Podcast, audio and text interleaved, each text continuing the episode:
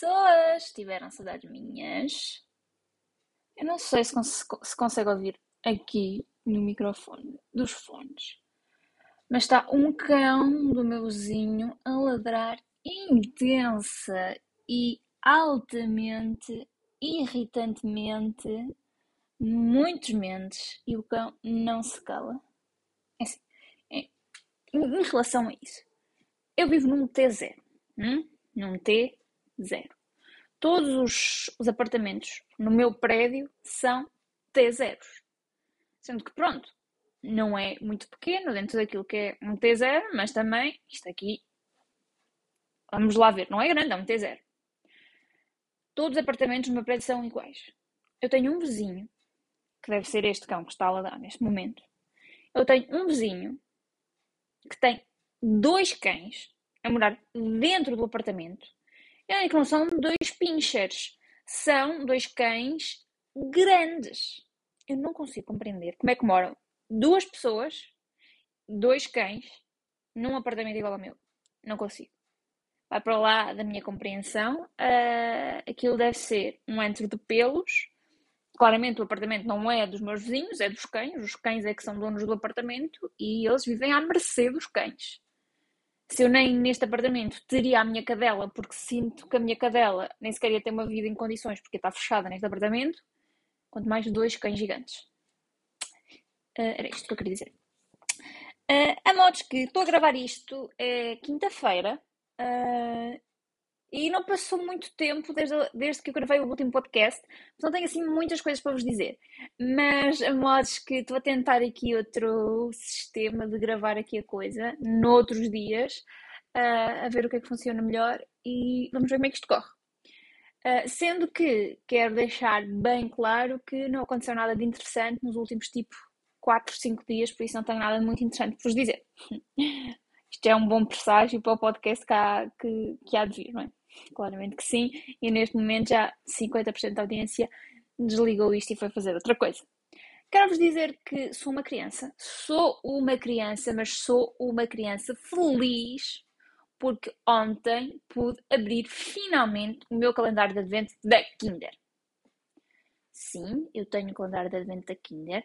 Sim, eu tenho 5 anos e fui ao continente com a minha mãe e pedi-lhe para me comprar o calendário de advento da Kinder porque embora eu seja uma adulta responsável e autossustentável, achei por bem que em vez de comprar eu o meu calendário da Kinder, pedir à minha mãe para me comprar um calendário da Advento da Kinder era o caminho a seguir.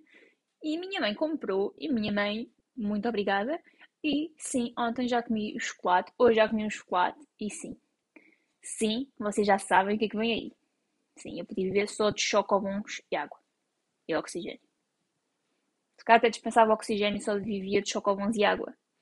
Pronto, era isto. Era isto que eu queria dizer. E não, ainda não me saiu nenhum chocobon. Saiu-me um Pai Natal de chocolate e uma bolinha de ovo minúscula da Kinder. Mas não, não foi nenhum chocobon. E sim, tenho chocobons em casa, sim, sim.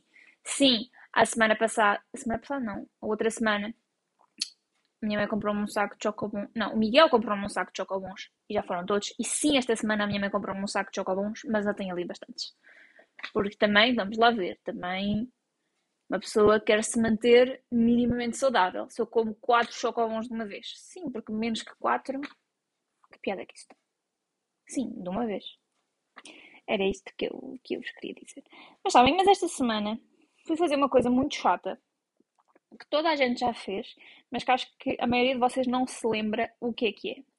Que é uma prova tuberculínica nós todos, quando somos criancinhas, antes de irmos para a escola primária, não sei se antes de irmos para a escola primária ou antes de irmos para um, o infantário, whatever, mas nós todos temos que fazer o que se chama uma prova tuberculínica, que é para ver se temos tuberculose ou não. Qual é que é a probabilidade de termos tuberculose? Deve ser muito baixa, mas pode acontecer.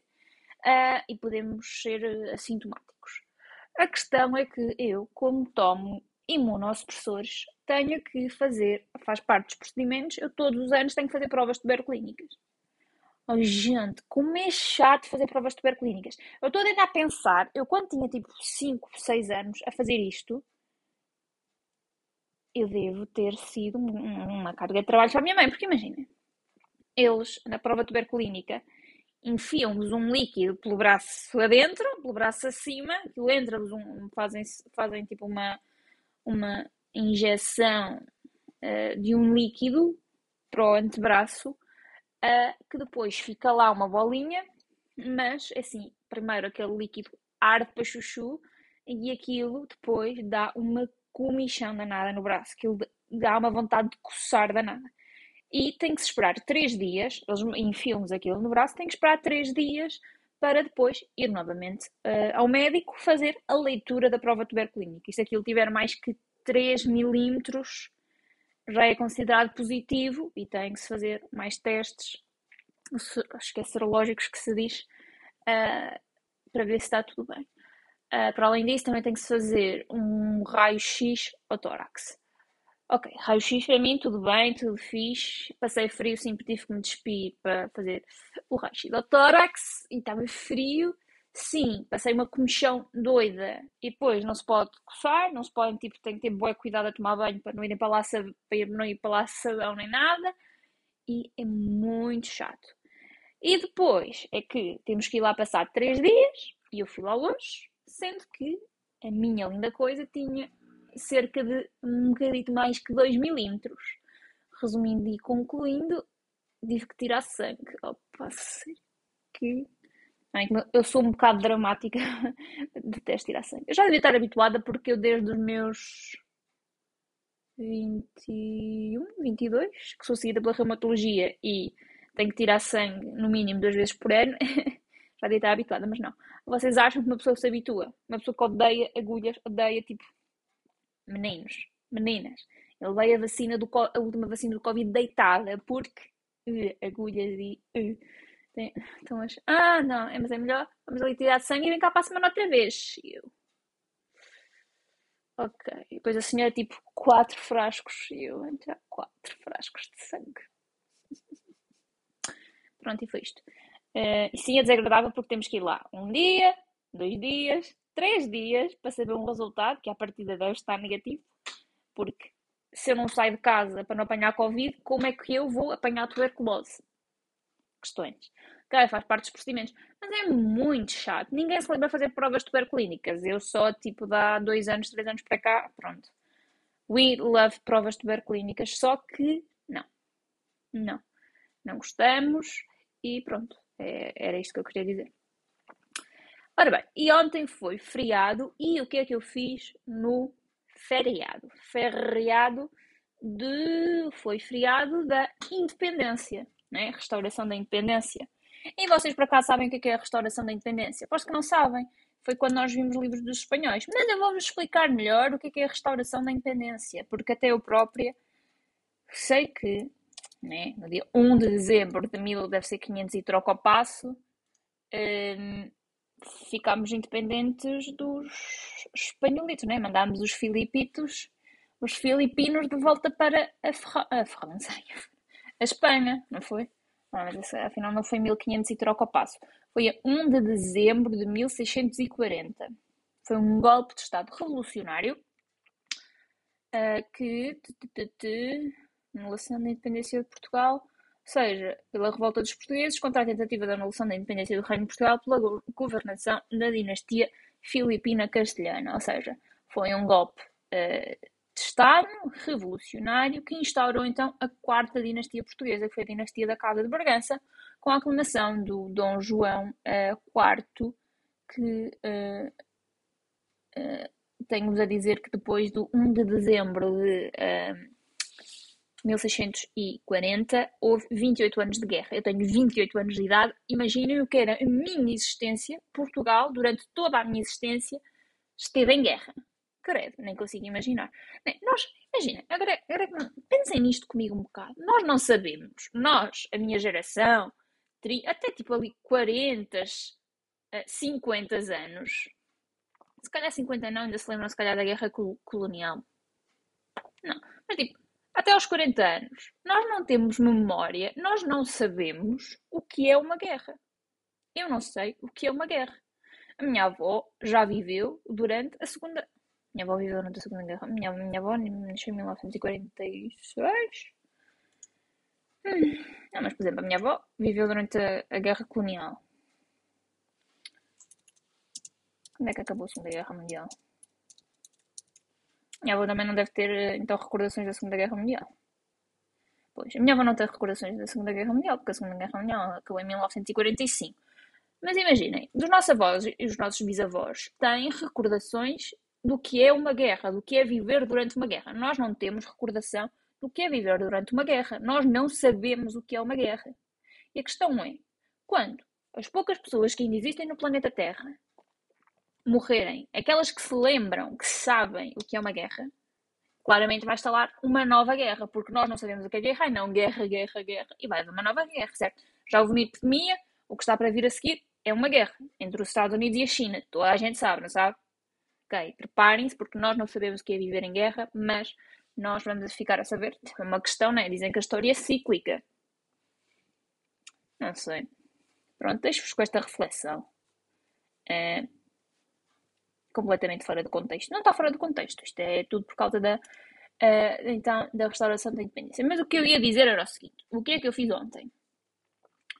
Para além de ir comprar amaciador para o cabelo, porque eu tinha encomendado amaciador para o cabelo online na Black Friday para ficar mais barato, mas tipo, já tinha passado dois dias do prazo máximo de entrega, então achei por bem, porque já não tinha amaciador em casa, nem máscara para o cabelo, de ir comprar.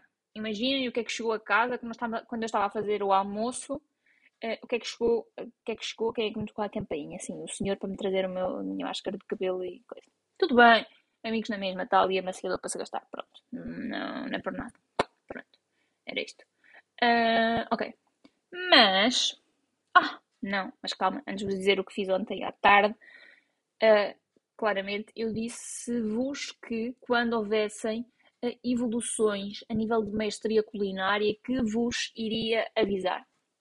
Eu há uns anos, quando achei que se calhar queria aprender a cozinhar, quando eu achei, pronto, na minha inocência, que talvez uh, fosse uma boa ideia cozinhar alguma coisa, eu comprei um livro do Jamie Oliver, não sei se vocês sabem quem é, mas comprei um livro de receitas saudáveis do Jamie Oliver.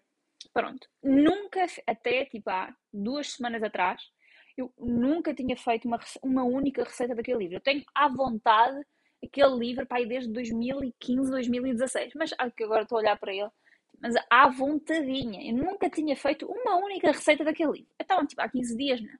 Tenho aqui este livro, vou, vou tentar, porque eu ando a tentar. Com... Não, já convenci há muito tempo o Miguel que quer uma bimbi. Mas é assim, uma bimbi só faz sentido comprar uma bimbi se nós dermos usar a bimbi, porque se não for só para usar a bimbi de vez em quando, acho que é um investimento que não vale a pena. Mas se for uma coisa que se usa com muita frequência, pronto, o investimento acaba por se, né, se pagar, por assim dizer. Então achei bem, vou treinar primeiro nos cozinhados, que é para já estar habituado pelo menos à rotina de cozinhar, para quando tiver a bimbi, pronto, é só meter tudo na bimbi, mas já há aquela rotina em que eu tenho que cozinhar alguma coisa. Então pronto, comecei, pronto. O meu objetivo é fazer duas receitas daquele livro por semana e depois comidinha da minha avó. E ovos e atum. Uh, ok, tentei. Fizemos uma carbonara magra a semana passada, assim, claro, mas claro que com o auxílio do Miguel, porque eu não me quero aventurar sozinha na cozinha. Uma coisa é o Miguel está ao lado se alguma coisa começar a pegar fogo, que não é possível porque o meu fogão é a eletricidade, mas sempre aquele apoio moral e aquele apoio tipo, ok, se isto ficar mal a culpa não é 100% minha, é só 50%. Então, a semana passada fizemos uma carbonara magra, por acaso ficou bastante boa com ervilhas. Uh, tipo, aquilo é uma receita. Aquilo é só um livro de receitas saudáveis, mas por acaso ficou bastante boa. E fizemos também uma pasta com ricota. Se não estou em erro, ricota, tomates. Também ficou muito boa. Depois esta segunda-feira, uh, aquilo que não é uma receita, tipo uns hambúrgueres, que não é bem hambúrgueres saudáveis, em que aquilo é tipo pão com humus, uh, abacate, uh, queijo fresco ou requeijão e depois tipo vegetais crus. Que agonia comer aquilo, juro por tudo. É assim, o hummus sozinho é bom, o abacate sozinho é das melhores coisas que uma pessoa pode comer, eu adoro abacate. Queijo fresco sozinho ou num pão é uma maravilha. Agora juntem legumes crus com pão, hummus, abacate e queijo fresco. que nojo. Ok, não quero falar mal de comida, mas que coisa horrível. Não recomendo aquela receita tipo, a ninguém. Ou se calhar foi eu que fiz mal e só algum dia o Jamie Oliver fizer aquela receita para mim, aquilo deve ser bom. Mas o que eu fiz, horrível. Mas depois, para compensar, ontem ao almoço fizemos umas postas de salmão com um puré que eu adaptei, porque aquilo era tipo puré de batata e nabo, e eu não como batatas, nem gosto do sabor nabo, então fizemos um puré de cenoura e couve-flor com aipo, as postas do salmão, mas temperadas com funcho ou erva doce, e umas ervilhinhas na frigideira que eu digo-vos, que o Miguel disse, e eu concordo, que foi, das foi a melhor coisa que eu já cozinhei até hoje. Que já cozinhamos até hoje, porque agora porque aquilo foi a meias, claramente. Mas foi a melhor coisa, tipo, a nível de sabor e de dificuldade barra cenas que aquilo envolve, foi das melhores coisinhas que eu já cozinhei até hoje. É que eu tenha cozinhado grande coisa, mas também, também não tinha muito que estragar. O salmão era bom, era pôr o salmão na frigideira com sal, pimenta, erva doce e depois meter-lhe umas gotas de limão por cima. O puré era cozer os legumes, enfiá-los num processador, passar pôr lá o aipo e as ervilhas, era tipo cozê-las e enfiá-las na frigideira para ficar com aquele molhinho de salmão. Aquilo também não tinha grande ciência. Mas tenho a dizer que ficou muito bom, gostei. Recomendo aquela receita para quem quiser fazer. E pronto. Estou, estou a caminho. Epá, daqui a um ano estou no Masterchef Portugal. Esperem por mim que eu não apareço lá. Pronto. Mas, resumindo, foi isto. Sendo que ontem, e tenho aqui uma recomendação esta semana para vocês, ontem à tarde, Miguel temos a ver o filme, o Dune. O Dune com a Zendaya e o outro moço, cujo nome eu não sei, mas que vocês estão a ver a cara dele. De certeza absoluta, porque, pronto. E é o, o Cavaleiros, o, o Drago Cenas lá do Game of Thrones e tal e coisa. Epá, gostei do filme, acho a história interessante e para quem gosta, por exemplo, de Star Wars e assim, vai gostar daquele filme. Uh, porque é um universo semelhante, a história, a história é interessante, uh, os personagens também são interessantes. Para mim, uh, só, aquilo só tem um senão. É que aquele filme tem duas horas e meia, aquilo dava perfeito se fizessem aquilo tipo, em duas horas ou uma hora e quarenta e cinco, ainda gostava mais e ia dar ao mesmo. Eles esticaram aquilo para as duas horas e meia, aquele filme, claramente, eu não precisava de ver duas horas e meia de areia do mundo deserto, ok? Aquilo menos meia hora não, não estragava a, integridade da história e era bom à mesma, ok? Aquilo é a parte 1, 5, vem a parte 2, pá, tipo em 2023 ou 2024 deve haver a parte 2, temos que esperar pá, gostei, venha à próxima parte, mas por favor, se tiverem um filme de 3 horas, metam para duas, ok? Não precisamos de 3 horas de filme. Só em filmes do Harry Potter é que precisamos de filmes que nunca mais acabam. Nestes, não, ok? Pronto, é isto que eu queria dizer. E pronto, estamos a chegar ao fim deste podcast. Vou-vos deixar então com a palavra desta semana. Espero que saibam que esta palavra é uh, uma palavra que eu usaria para me definir a mim uma palavra que eu usaria para me definir, para me definir a mim. Uh, e com isto já vos estou a dar aqui, então, uh, umas dicas. E a palavra desta semana é garrulo. Garrulo, ou, ou neste caso, garrula. Isto até é difícil de dizer. Garrulo, garrula. E, ok, já sabem classe de palavra. Classe de palavra desta palavra é é um adjetivo, porque se é para me classificar a mim tem que ser um adjetivo, não é?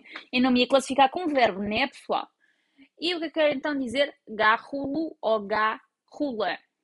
Não, não é uma garra, não é uma gárgula, é um garrulo, garrula. Olhem, isso agora, porque estou aqui no Privaran, onde vou sempre ver definições para vos uh, dizer as definições mais corretas, apareceu aqui agora uma publicidade do Dexter New Blood meu Deus, eh, já tenho os dois, dois, três primeiros episódios descarregados, só que ainda não tive tempo, tenho que ver primeiro uma recap para poder entrar novamente neste mundo de Dexter. Estou muito entusiasmada, eu gostei muito de Dexter. Há, muitos fã, há muitas pessoas que ficaram desiludidos com o fim do Dexter, mas eu tipo, não vou dar spoiler para ninguém, para quem, para quem ainda não viu e se quiser ver, não vou dar spoiler. Mas outras pessoas ficaram muito desiludidas, mas assim, a série tinha. Uh, a série tinha que acabar de alguma maneira. E eu acho que, pronto, acabou como tinha de acabar, eu gostei. Imaginem, a Game of Thrones foi muito mais decepcionante, o fim de Game of Thrones foi muito mais decepcionante que o fim de Dexter, que eu não achei decepcionante. Ah, só que, entretanto, uh, isto houve uma confusão, porque primeiro esta nova temporada do Dexter era uma continuação da série anterior, mas entretanto mudaram de ideias e agora isto é Dexter New Blood. É completamente uma nova série com outro nome. Pronto, passaram-se da pinha, mas eu já tenho aí três episódios para ver, mas primeiro tenho que ver no recap só para lembrar às vezes que é ali uma coisinha ou outra que nos falha a memória. Mas tirando isto, se ainda não viram Dexter, vejam, seguindo, moving on, porque estávamos aqui a meio da palavra.